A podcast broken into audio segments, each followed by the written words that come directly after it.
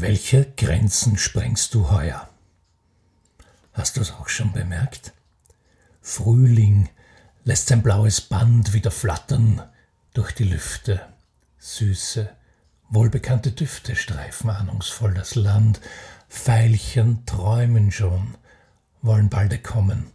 Horch, von fern ein leiser Harfenton. Frühling, ja, du bist's, dich hab ich vernommen.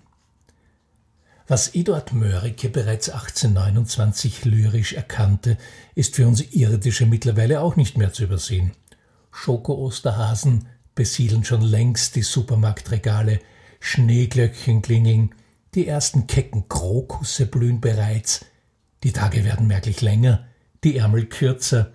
Veronika der Lenz ist da. Und nachdem die Faschingssaison mittlerweile auch überlebt ist, wird mancher Neujahrsvorsatz in Sachen weg mit dem Hüftengold später aber doch in Angriff genommen. Die Zahl derer, die ihre ehemaligen Tanzbeine schnaubend auf die Laufstrecken schwingen, um sich auf den Weg dorthin zu machen, wo sie ihren Strandbad-Body erhoffen, vermutlich aber beim Orthopäden landen werden, steigt auffallend. Trainingspläne werden erstellt und gepostet, große sportliche Ziele mit der Community geteilt, Fahrräder abgestaubt, in diesem Frühling aber wirklich. Ja, Mutter Natur atmet spürbar ein, erlaubt sich allerdings auch manchen Schabernack. Zum Beispiel hat sie mich, das vermutlich unsportlichste Lebewesen in der Geschichte der Evolution, mit einer Physiognomie ausgerüstet, die mich zum Dauerläufer mit erstaunlich guten Leistungswerten macht. Damit sich dieser Umstand nicht in sündhaftes Verschwenden der guten Gabe materialisiert, laufe ich viel und lang. Die damit verbundene unvermeidliche körperliche Ertüchtigung nehme ich billigend zur Kenntnis, aber schon auch ein bisschen dankbar, weil man ja nicht jünger wird. Tatsächlich laufe ich jedoch für meinen Kopf. Birnenbefreiung am Feuerschuh. Deshalb auch vorzugsweise immer dieselbe Strecke, ohne besondere Navigationsanforderungen und ohne Musik, Podcasts oder sonst was in den Ohren. Keinerlei Ablenkung, nur ich und meine Gedanken. The long and winding road in der morgendlichen Finsternis. Freiheit, die ich meine. Auf meiner mittlerweile fast 30-jährigen Laufbahn habe ich haufenweise Konzepte entwickelt, härteste dramaturgische Storynüsse geknackt, Erkenntnisse gewonnen, gelacht, geweint und manch kapitalen Bauchfleck hingelegt, weil meine Aufmerksamkeit allzu weit entrückt war. Jedenfalls deutlich weiter als die Wurzeln am weichen Weg der Prater Hauptallee im schönen Wien oder eine eisige Stelle am Salzachufer. Verlaufen habe ich mich dabei mehrmals, weil ich mich völlig in meiner Gedankenwelt bewegte und die Abzweigung ins reale Dasein einfach übersah. Nur was quält, zählt? Neulich kam mir dabei die Frage in den Sinn, weshalb sich immer mehr Menschen in High-Performance-Sportarten betätigen also sich ins Extrem begeben. Mal sehen, was man so alles aushält. Wenn früher die erfolgreiche Teilnahme an einem Marathon auf der Einmal im Leben Liste stand, steht das inzwischen bei vielen am Standardprogramm jedes Monats. Triathlon, Ironwoman, Ultra dies und das. Wer am Montag noch sitzen kann, ist am Wochenende nicht wirklich Fahrrad gefahren. Wer heutzutage noch Golf spielt, anstatt regelmäßig sich vor Erschöpfung anzukotzen, braucht seine Weicheier-Freizeitaktivitäten Selvis überhaupt nicht mehr zu posten. Jakobsweg? Mount Everest? Dort spielt sich's ja bereits ab, wie in der Shopping Mall am letzten Samstag im Advent. Es geht offenbar gar nicht mehr um die Betätigung, sondern um die Bestätigung, und zwar um jene, dass man, falls man denn irgendwelche Grenzen haben sollte, sie sprengen kann. Es geht vor allem auch um die Geschichte, die wir darüber erzählen können das Thema dieser Story? Ich kann über mich selbst hinauswachsen. Aber wie? Warum ist uns das wichtig? Ganz einfach, weil das für uns Menschen wichtig ist, lebenswichtig, überlebenswichtig. Wir müssen wachsen. Wir müssen unsere Möglichkeitenräume ausdehnen. Das ist die monolithische Antriebskraft jeder Geschichte. Heldin verlässt die gewohnte Welt, bewährt sich tapferst in der neuen und kehrt zum Besseren verwandelt in die alte Welt zurück, um dort das Erreichte und Gelernte mit den ihrigen zu teilen. Separation, Initiation, Heimkehr nennt das Joseph Campbell. Aufbruch, Bewährung, Comeback heißt es im kleinen Story ABC von El Story Dudelino. Allerdings hat die Bewährung nichts mit höher, schneller, weiter, länger und öfter zu tun und wenn, dann nur bedingt. Denn jetzt kommt die schlechte Nachricht und ich bedauere zutiefst, dass ich sie überbringen muss. Irgendwann geht's nämlich nicht mehr länger, öfter, schneller, höher. Dann geht's schlichtweg nicht mehr weiter. Dieses übernatürliche Hinauswachsen über uns selbst im Körperlichen hat natürliche Grenzen. Limit? Was ist das?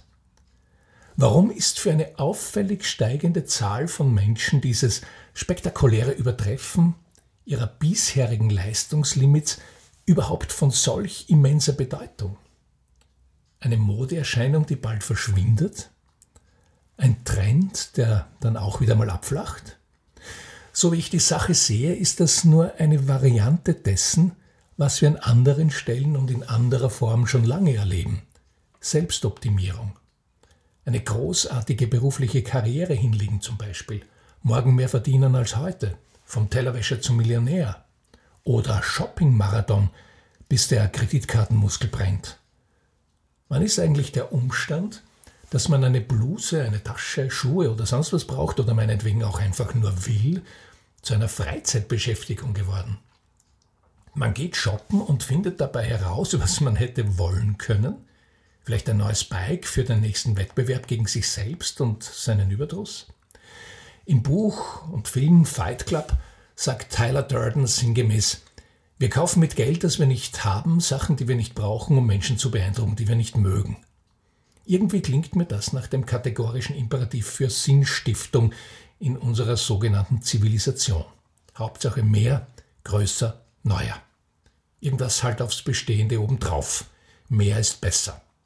Tyler sagt aber auch, die Dinge, die du besitzt, besitzen am Ende dich. In vielen, vielen Unternehmen erkennt man genau und nur daran Erfolg, Umsatz rauf, Marktanteil rauf, Profit rauf. Mehr ist besser. Was denn bitte sonst?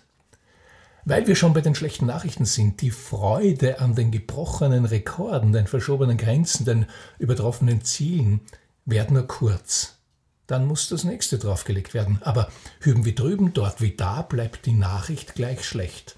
Irgendwann geht's nicht mehr weiter. Geld aus, Kraft aus, Zeit aus. Was dann? Was tun? Alles aus?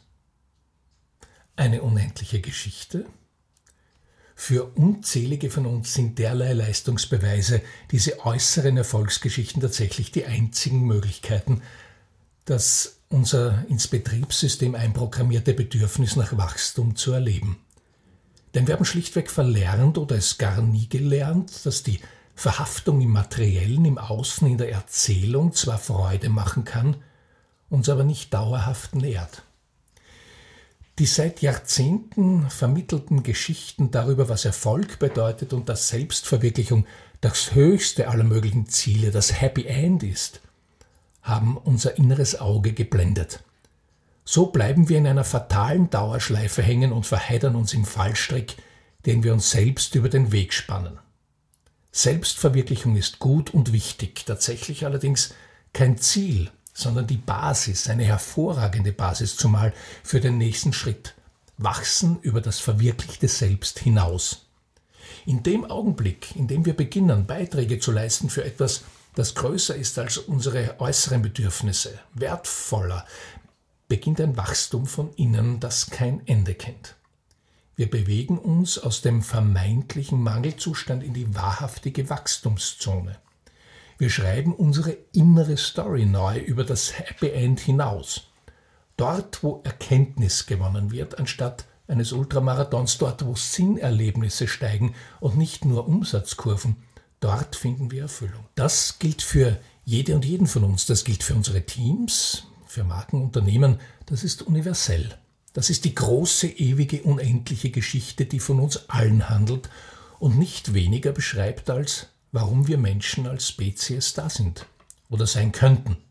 Wir sind diejenigen, die wachsen müssen, damit sie gesund bleiben und nur daran wirklich wachsen können, dass sie etwas erschaffen, verbessern, heilen. Für die einen mag das in ihrem Beruf stattfinden, für andere im Elternsein. Manche gründen ein Unternehmen, andere reparieren Häuser oder Herzklappen. Am Ende ist etwas besser als vorher. Dann ist eine Aufgabe erfüllt. Miteinander, füreinander. Gegen Leistungssport, auch gegen Hochleistungssport ist genauso wenig einzuwenden wie gegen die Freude an einem famosen Restaurantbesuch oder an Klamotten, in denen man so rattenscharf aussieht, als würde Mutter Natur an uns demonstrieren, dass ein prachtvoller Frühling längst nicht alles ist, was sie drauf hat. Damit das aber am richtigen Platz einsortiert wird, müssen wir verstehen, was uns wirklich fehlt.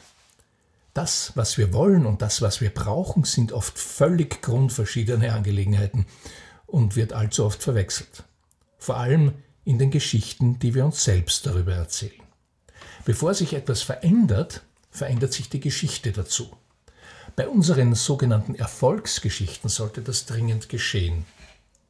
Denn wenn wir das Happy End unserer Erfolgsgeschichten weiterhin nur am Angehäuften erkennen, am Sprengen materieller oder körperlicher Grenzen, werden wir erschöpfter sein, als wären wir einen Ultramarathon auf einem Bein gehüpft. Wenn du für dich selbst im Job, bei der Gründung oder Führung deines Unternehmens, deines Teams oder deiner Marke deine Erfolgsgeschichte neu schreiben willst, also eine von einer Aufgabe getragene Story finden willst, dann begleite ich dich sehr gern als Mentor dabei.